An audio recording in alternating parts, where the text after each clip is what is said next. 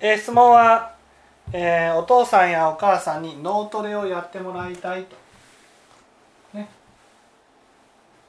でもどうしたら脳トレをやってもらうことができるのでしょうかとこういうことですね。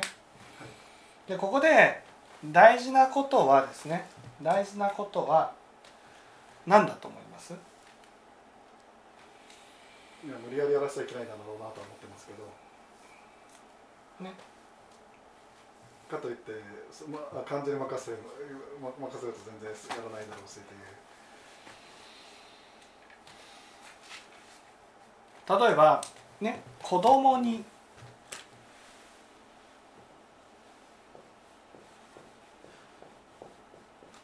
宿題をさせよう、ね、と思ったら子供にはい宿題やっとくんだよ」ね。次の日の朝「やった？やっといた？え？やってない？どうして?」それは良くないです。ないですよね。ね。何が問題？ほったらかし。そう。ほったらかしが良くないんですよ。ほったらかしが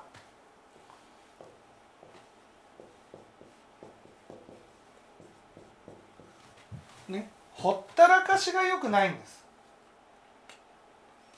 ねそのやっぱりねその相手を変えようと思ったら心がけることはですねここに風船があったとして風船を落ちないようにするためにはどうする？うちわで仰ぎ続ける？仰ぎ続けるね。ね脳トレをやってもらいたいと思ったら細かく言うんですか？細かく言う、うん、まずね日頃から細かく細かく連絡を取ることが大事なんです。ね？そこから始めます。まず脳トレやった。脳トレやった。脳トレやったじゃなくてね？朝になったらお父さんとお母さんに「おはよう」というメールを送ると。ね？でね？昼になったらね午前中なんかあった？とか何かした？とかねこういうのを送ってみる。まあそれが大変なら毎日1回でもいいからね「おはよう」っていうのを送ってねでね3日に1回は電話でね様子を聞いていくと。まずねそのこまめに連絡を取るっていうことが大事なんです、ね、何かをしてもらおうと思った時にね、はい、脳トレやってもう大事だからっていう、ね、だけどそんな脳トレやってって言ってやるもんじゃないんですよ。脳トレやってもらいたいと思ったらねねいつも心にかけるっていうことが大事なんです。ね、いつも、ね、心をかける働きかけをしていくっていうことが大事なんです。それはどんな感じですか？ねあのやった？やったってメールで。やったやったってメールじゃなくてまずその日頃のねその状況ですよ、ね、お父さん元気？お母さん元気？から、ね、今日は何をした？とかね。どういうことやってる？とかね。どういうことを今日はした？とかね。今日はどんな日だった？とかね。そういうのをやっぱりね。まあ歌でもあるじゃん「元気でいるか。街には慣れたか。友達できたか。寂しいかないか。お金はあるか。今度いつ帰る」ってね。これ大体ね親の方が子供の方に連絡を取ってくる。ね。そうやってねそうすると子供は鬱陶しいわけですよ。ねもう本当に僕だって忙しいんだからそんな連絡取らないで。と、ね、だけどそれをね親にやってあげるとね。親はねああこうやって連絡をしてくれるのは嬉しいなと。こう思うんです毎日ね家に帰ってね1回だけでもねどちらかの親に対してだけでもねまず電話をねかけてあげると。ね今日どうだった？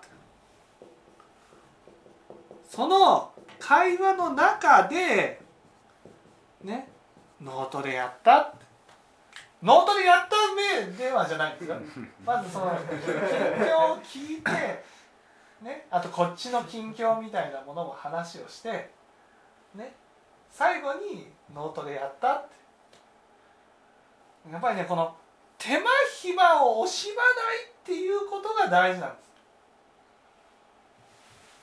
ね、こうしてほしいって思ったらね。本当にね手間暇を惜しまずにね毎日1回は。だからその電話ができない時にはねねメールでもいいから。ね電話がダメならメールでもいいってね。ね。そんな感じでね。そのこちらは元気にやってますっていうねメールだけでもいい。そういうのを本当にそのお父さんお母さんが息子はいつも私のことを心にかけてくれているんだな。ね。やっぱりねこう考えてみるとねねお父さんやお母さんが亡くなるまでそんなに長くないじゃないですか、まあ多分そんな長くなさそうな気がしてきてますよねねそうするとああ自分はね親と一緒にねどれだけ時間を過ごしたかなこういうふうに思うわけですよ。ね。そうするとああこんな親と一緒に時間を過ごすことってねそんなにしてこなかったな。ね。そうやって今今までと同じようにねたまに会いに来る程度でね時間を過ごしてねそれで死んでいったらねあもう会えなくなる。僕はね本当思うわけですよ、ね、一生の中で付き合える人数って決まってるわけですよね。ねでその付き合える人数が決まっている中ねそのその付き合っている人とどれだけ人間関係を深めていくかっていうことがやっぱ人生にとってすごく大事だと思うんですね。例えばこうね私にとって今日藤原さんと一緒に時間を過ごすこの時間っていうのはねやっぱりその月にね3回ぐらいしかないわけですよ。ね、月に3回ってことは年にね36回しかないんですよ。こう考えてみるとねいや36回しかないねそれで、ね、100回もないからね3600回もねね。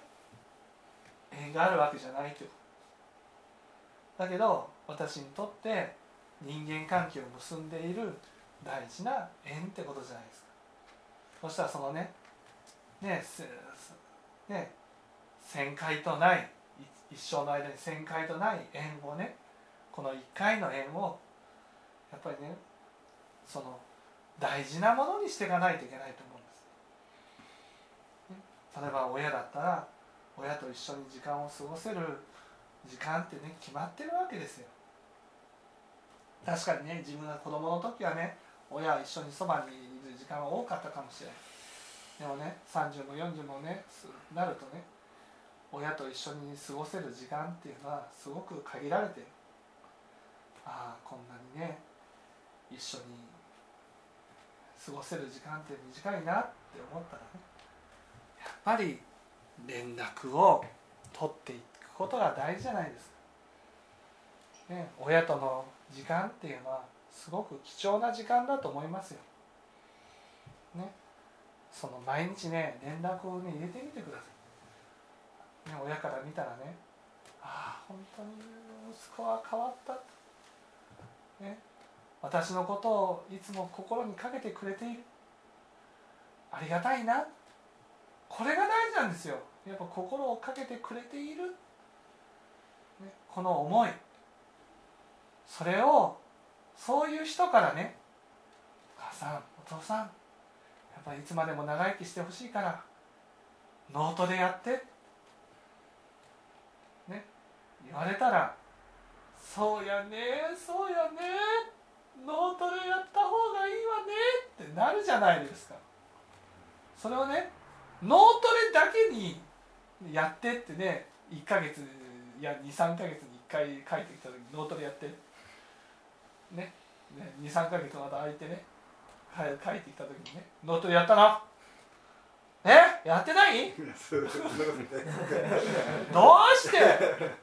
お父さんやお母さんのためにいたのに。いやそのね相手のことを相手に何かをね何かをこうまあ分かりやすく言えばね ゴリラにね火の使い方を教えるような感じでやってみてください。ねほら火置いといたから、ね、マッチとライター置いといたから。ねゴリラさんこのねマッチとライターで火を使ってください。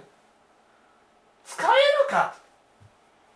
ねやっぱこうゴリラに何回なんかも会って会ってこうやって火をつけるんだよこうやって火をつけるんだよこうやって火をつけるんだよこの火の文化をね火の文化をこの猿に導入していくためにはですよ。やっぱ手間暇かかるじゃないですか。それと同じようにねお父さんやお母さんに脳トレをさせるっていうのはねチンパンジーにね火を教えるようなもんじゃないですか。ね。まあだいぶそれに近くなってきた あれそんなさっき言ったこと忘れるくらいですからね。そうそうそう。ね。そういうもんですからやっぱりね連絡を日々入れていくっていうことが大事なことだと思います。連絡ってどんなイメージなんですかね。だからまあいわゆるね一番は話を聞いてあげるってこと。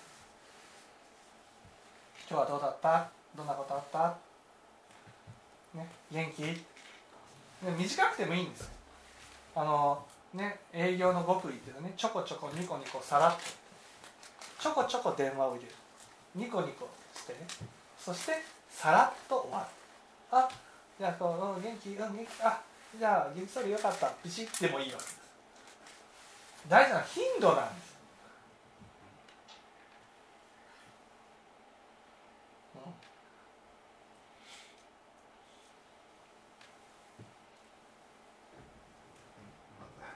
なんっていや事務的でもいいんですよ。事務的でも。だから心をかけてもらってるっていう感覚が大事なんです。いや息子は私のことをね心をかけてくれている。このね心をねお母さんもそうですよね。心をかけてくれてるって思っただけでも嬉しいですよね。全然嬉しいね。ね嬉しい。ね心をかけてくれている。ねもう心をかけてくれてるって思ってもらえるように頑張るんです。そう。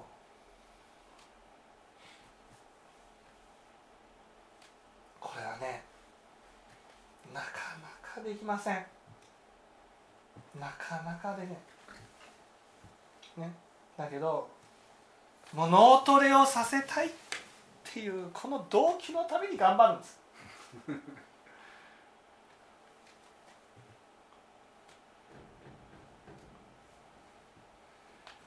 そしたらねこう毎日毎日ねね連絡を取ったらですよ。副産物としてね。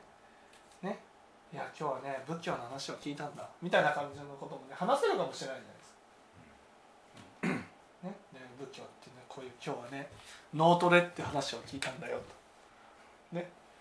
いやほったらかしがよくないそうだそうだって話になるじゃないですかほったらかしがよくないって言われたらそうだそうだどれだけほったらかしにされてる結構まあまあ心はかけてそれですけどね。1ヶ月に1回はですけど。1ヶ月に1回。その1ヶ月に1回。1ヶ月に1回じゃねやっぱり寂しいわけですよ、ね、それをやっぱちょくちょくね。連絡を入れてあげると。ね。電話がダメならメールでもいいっていう歌がそういう歌じゃないんですけどね。あれなんですよね。電話がダメな。なんとかでもいいってね。なんとかの一言でもいいっていう。ね。お前が達者で生きている、ね、そういうような感じの、ね、歌がありますけど。ね。やっぱりその連絡を取っていくっていうことが大事なんです。一言でもいい、ね、それを続けていくってことです。ね、それがねやっぱりね子供がいない藤原さんにとっての子育てですよ。ね、子供がいると本当にねもう毎日毎日もう子供のことを心にかけなくちゃいけない。毎日毎日子供のことを心にかけなくちゃいけない、ね、朝ごはんはどうする？昼ごはんはどうする？夕ごはんはどうする？まあ強制的にそれはそんなそうそうそう。そうそう。だからえらいどうしたらいいんだどうしたらいいんだ。どうしたらいいんだ。こうこれを作ってあげなくちゃね学校があると学校だ給食がある。よかったよかった。でそれが休みとなるとね子供たちの分まで作らなくちゃいけない。ね。そうか。もう豆板醤は入れられないとかね。カレーもね辛いものはダメだと。こういうふうになるわけ。そういうふうにでもさやっぱり子供っていうのはね毎日毎日心をかけるから育っていくんです。一緒ですよ。子供に対することも親に対することも親に何かを身につけさせよう。文法を伝えていこう。文法を伝えるってことはね子育てです。子育て。うん逆の気分になってますけどね。はい。逆の気分になってますけどする時に。いやあ自分もそ勉強やれって言われてもやらんかったもんなそうだよなって感じになってますけどね。うん、それを本当にこうね身につくまで時間をかけていくってことです。ね、分かっていただけたでしょうか。やっぱりねこうこれをねやあの題材として選んだ一番の理由はですねその藤原さんはやっぱりね一番大事なことはいつもいつも心をかけ続けていく毎日のねルーティンの中にその相手のことを思う時間を入れていくっていうことがねやっぱり大事だと思うんですよ。うん、その相手のことを思う例えばこれがせっかく両親のご縁だからね両親に対してねそのちょっと連絡を取るちょっとねメールをすると。ねいつもいつも心に1ヶ月に一度じゃなくてねそれが毎日毎日その一日のサイクルの中で両親と時間を取るね時間を取っていくと、ね、それはやっぱり子供のいない藤原さんにとってねやっぱりすごくこう大事なことだと思うんだよね。仏教を実践していく上で。そうするとあ仏教ってあどういう教えなんだ。あいつも心をかける教えなんだな。仏教仏教のことがいろいろね疑問になってくるこう相手のことを思っていくことによって自分の感情に対しても目を向けることができるようになるので自分の感情がねあ今こんな気持ちなんだあんな気持ちなんだなっていうことからまた質問も出てくると。